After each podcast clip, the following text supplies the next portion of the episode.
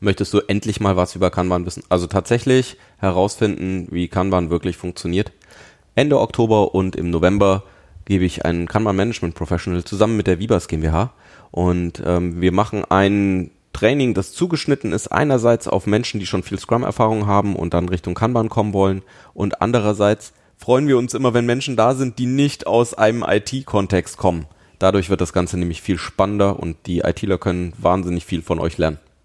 Also anmelden, das geht ganz einfach unter dem Link dieses Podcasts. Wir werden den posten.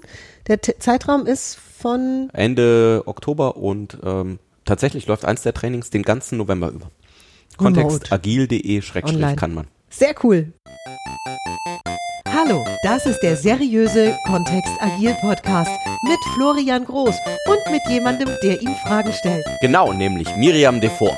Jede Woche. Wir freuen uns auf die spannenden Themen und auf dich als Hörer. Wieso eigentlich seriös? Weil es so ist. Lieber Florian, ich habe da mal eine Frage. Es geht um, oh nein.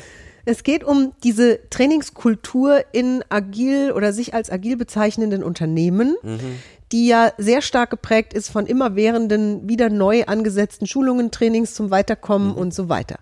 Das ist ja auch ein toller Geschäftszweig von uns. Ich möchte da jetzt gar nicht so sehr in eine Ich bin mir auch nicht sicher, ob ich dieses Thema aufmachen möchte, ja. Mhm. Nur, wir hatten ja neulich mal eine kleine Frustdiskussion, eine ja. Frust, Frust, Frust, Frustration. eine Frustition. ja. ja. Super gut weil doch tatsächlich eine Teilnehmerin in einem Training von dir meinte, können wir nicht die Pausen weglassen. Ja. Oh, da hatte ich hier einen kleinen Giftswerk zu Hause stehen, hat man. Da war ja. richtig, da war mal der Busch am Brennen. Mann, Mann, Mann. Worum geht's denn eigentlich bei Trainings? Also manchmal, manchmal frage ich mich tatsächlich, ähm, wieso äh, und hauptsächlich findet es leider oder Gott sei Dank in den Zwangstrainings statt. Also wir haben ja immer wieder ähm, Kundentrainings, Geschäftskundentrainings auch, ähm, wo Menschen nicht freiwillig in das Training hereinkommen, sondern wo sie eben drin sitzen müssen, weil sie es jetzt gewonnen haben, da drin zu sitzen. weil jemand anders dachte, das wäre eine gute Idee. So, und ähm, in denen ist manchmal echt das Thema, ähm, möglichst viel, viel, viel, viel, viel aufnehmen, um dann nichts damit zu machen.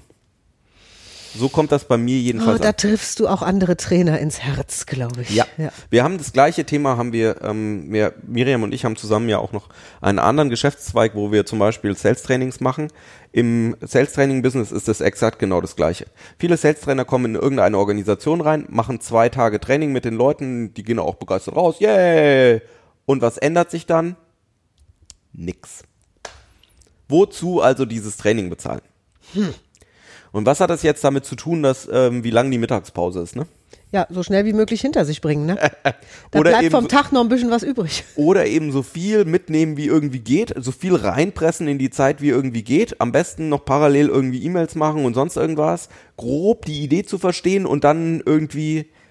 Weißt du, dass ich das noch verführerisch finde, jetzt wo viele Trainings remote stattfinden und die Leute vor ihren Rechnern sitzen? Mhm. Oh, ihr dürftet mal Florians Gesicht sehen. Das ist ja eigentlich ein unemotionaler Podcast, ne, den mhm. wir machen. Ja, ist ja ein Geschäftspodcast. Ja. Mm, dann doch Emotionen gehören ja auch nicht. Mal schön durch die Füße atmen jetzt. Mhm. Ja. Also, was ist denn die Lösung? Für welches von den von diesen Herausforderungen? Für alle. Okay. Also, ähm, wenn, falls du als Trainer ähm, tatsächlich in, in diesen Remote-Trainings drin bist und merkst, boah, da gibt's den einen oder anderen Teilnehmer, der immer wieder auscheckt. Der Weg, wie wir inzwischen damit umgehen, ist ähm, es offen ansprechen und wenn Menschen eben was anderes zu tun haben, also wenn die ähm, Produktionsprobleme haben oder morgen ein wichtiges Meeting haben, was die vorbereiten müssen, dann sind die vielleicht einfach, dann ist das ein Hörbuch, was die in dem Training haben, dann lasse ich die inzwischen drin ähm, also Sie können von mir aus weiter mit zuhören. Nur was ich haben möchte, ist, dass wir es einmal transparent gemacht haben, auch für die Gruppe, dass die explizit raus sind aus den, aus den interaktiven Teilen. Alle, die das nicht explizit sagen, da sind wir dazu übergegangen, dass wir die regelmäßig bewusst ansprechen. Es gibt ja immer wieder diese lustigen Schweigephasen in, äh, in Meetings auch drin. Wenn jemand fragt, hat noch jemand eine Frage?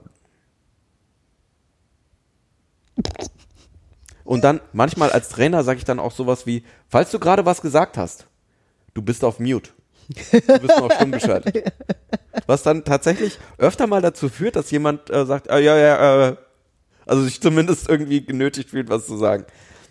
Ähm, wenn du sowas sagst, dann bitte halte die Stille aus, bis irgendjemand was sagt.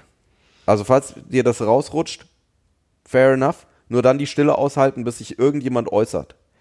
Wir brauchen diese Interaktion. Das ist ja das Tolle, wenn wir live mit Menschen trainieren, dass es eben kein Video ist und kein Hörbuch ist, sondern dass wir tatsächlich interaktiv gemeinsam arbeiten können und dass da drin wert ist, auch solche Teile mit reinzunehmen. Das heißt, Stille aushalten, wenn du eine Frage gestellt hast, bis irgendjemand antwortet. Das ist eine gute Erziehungsmaßnahme in die Trainings rein. Das ist an der einen Stelle vielleicht äh, unangenehm, nur für die nächsten Stunden, Minuten, Tage, wie lange auch immer dein Training geht, hast du dann einfach klar gemacht, es geht nicht weiter, bis jemand was sagt. Das heißt, es wird mit der Zeit immer schneller werden, dass irgendjemand sich erbarmt. Oder vielleicht auch tatsächlich versteht, an der Stelle möchtest du wirklich Interaktion haben. Wie ist es denn jetzt mit den Pausen? So. Die Frage ist ja, was ist die Intention? Geht es darum, möglichst viel ähm, Wissen zu vermitteln und möglichst viel aufzusaugen wie so ein Schwamm? Oder geht es darum, was in die Praxis zu bringen? Eine der großen, eines der großen Themen, die ich im Moment auch habe mit diesen ganzen Remote-Trainings, ist, dass ähm, viele Trainer, auch ich in manchen Kontexten einfach, angefangen haben, das, was sie in, ähm, im Live-Training gemacht haben, auf ein virtuelles Training zu übertragen. Das heißt, da, wo eben äh, vorher acht Stunden am Tag live stattgefunden haben, in der Gruppeninteraktion mit Post-its, mit vielen Übungen zwischendrin, wo wir sehr durchgemischt haben, das machen wir jetzt halt remote. Dabei ist doch eigentlich da eine große Chance drin. Wir möchten ja, und ähm, dann sind wir voll auch in dem Trainingsprogramm von der Kanban University drin, wo ich ja ähm, akkreditierter Trainer bin. Der Anspruch an die Trainings ist, ähm, dass die actionable sind, dass die tatsächlich, dass wir was rausnehmen können. Also, dass du am nächsten Tag hast du was mitgenommen aus dem Training, was du direkt anwenden kannst. Dass es pragmatic ist, zahlt genau auf das gleiche Thema ein. Also, wir wollen irgendwas haben, was tatsächlich, egal in welchem Kontext du gerade unterwegs bist, dass du tun kannst. Mach was aus dem Training heraus. Dadurch verfestigst du die Inhalte. Und dass es experience-based ist. Also, dass es tatsächlich auf Sachen basiert, die aus der Praxis kommen, in die Praxis wieder rein.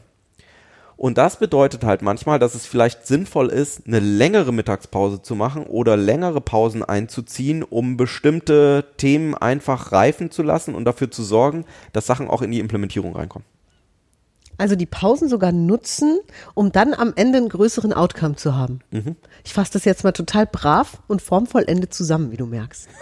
Ich kann das nämlich, ich habe das gelernt. Und die Frage ist, oh, oh. was ist die was ist die Intention, weshalb gehst du in dein Training rein? Möchtest du dir einfach nur die Birne vollballern mit irgendwelchen Inhalten oder möchtest du nächste Woche was anders machen? Hast, kommst du mit konkreten Problemen und sagst, ich möchte nächste Woche was anders machen. Ich möchte für dieses und dieses und dieses Thema eine Lösung haben und gehst vielleicht mit zwei oder drei Lösungen aus diesem Workshop raus, weil da drauf, dann sind wir ja schon fast bei den Konzepten, die Vera F. Birkenbiel früher ähm, gepredigt hat wie sonst irgendwas. Wenn du pra in, Dinge in die Praxis reinbringst, dann fügt sich die Theorie einfach in dein, in dein Hirn ein. Du erinnerst dich dann plötzlich sowieso daran. Du hast dann nämlich die richtigen Anknüpfungspunkte, um die Theorie wie so kleine Häkchen an deine ganze Praxis dran zu hängen. Dann ergibt es Sinn. Wenn wir nur über die Theorie reden, dann ist es eben ein riesiges Lerngebiet, das wir irgendwie machen, nur wozu? Praxis, da spielt die Musik. Ah, herrlich. Dann war es das ja für heute. Wir haben es überstanden. Ich dachte schon, es geht nie vorbei. Aber Können wir mal eine Pause machen? Bis nächste Woche oder bis zum nächsten Mal oder wann auch immer der wir sind ja in einem ganz anderen Rhythmus jetzt wieder unterwegs. Wir sind ja agil. das heißt, wir haben keine Regeln, oder? Bis dann. Danke fürs Zuhören. Wenn du Fragen hast, schreib sie gerne an info@kontext-agil.de. Bis nächste Woche. Miriam und der Florian.